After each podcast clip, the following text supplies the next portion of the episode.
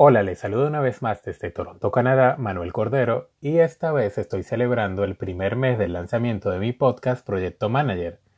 Y en este episodio les traigo noticias sobre empresas como Nintendo, Disney, Facebook e Instagram, entre otros. Así que de inmediato le damos comienzo a la sección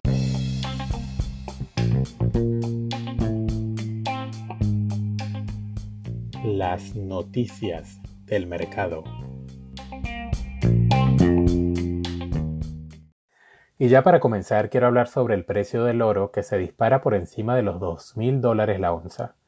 El mercado está atravesando una situación extraordinaria mientras que el rally accionario crece sobre todo en el sector tecnológico, el cual indica que los inversionistas están optimistas en el futuro, pero por otro lado está el rally que está experimentando el oro, indicando que los inversionistas también están buscando seguridad en momentos económicos inciertos, ya que el oro la semana pasada sobrepasó por primera vez en la historia los 2.000 dólares, como lo dije anteriormente, llegando a un precio máximo de 2.041 dólares, como resultado del debilitamiento del dólar a nivel mundial.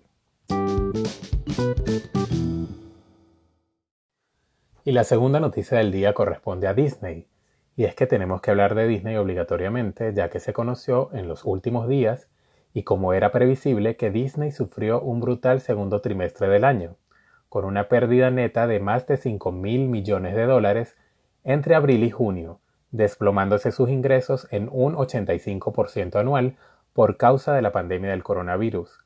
Pero la empresa trata de recuperarse con su servicio de streaming parecido a Netflix llamado Disney Plus, el cual anunciaron llegará para toda Latinoamérica el próximo mes de noviembre. Adicionalmente, la mayor empresa de entretenimiento del mundo también anunció la suspensión de los estrenos muy esperados de sus películas Mulan y Avatar para el próximo año. Continuamos con la situación del empleo en Estados Unidos. Según la cadena CNN en español, tras dos meses de recuperación el mercado de empleo en Estados Unidos parece seguirse desmoronando y esta situación continúa gracias al aumento de los casos de coronavirus en todo el país. También otro origen de este desmoronamiento es el agotamiento de los estímulos federales para los negocios. Pero desde ya unos expertos dicen que la tasa de desempleo llegará este mes al 10.5%. Y aunque la tasa es menor que la del mes pasado, sin embargo, el país aún tendría un déficit de 13 millones de empleos con respecto a febrero, que fue el mes cuando comenzó la pandemia. Además, la tasa de desempleo seguiría siendo mayor a la registrada en el punto más alto de la crisis financiera desatada en 2007, por lo que se cree ha bajado el ritmo de la recuperación y el pronóstico a mediano y a largo plazo no es nada alentador para el empleo en este país norteamericano. Hablemos de Facebook, quien hace días lanzó Reels para Instagram, la competencia de TikTok.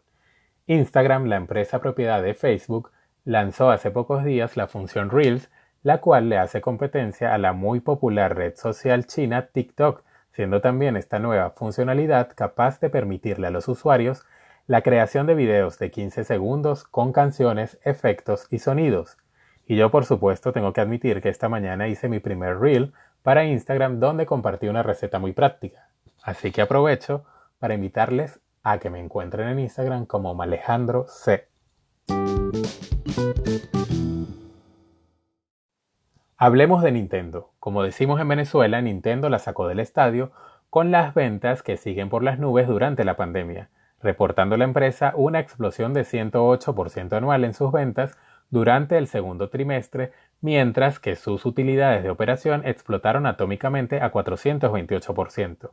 El grueso de estas ganancias vino de la venta de la consola Switch y del popular videojuego Animal Crossing New Horizons, del cual Nintendo ha vendido más de 22 millones de unidades después de lanzarlo este marzo de 2020.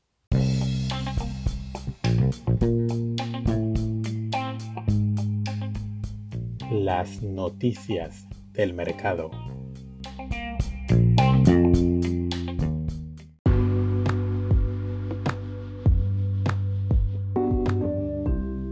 Hablo para ti Manuel Cordero y me despido no sin antes invitarte a suscribirte, comentar y compartir. No te pierdas el próximo episodio.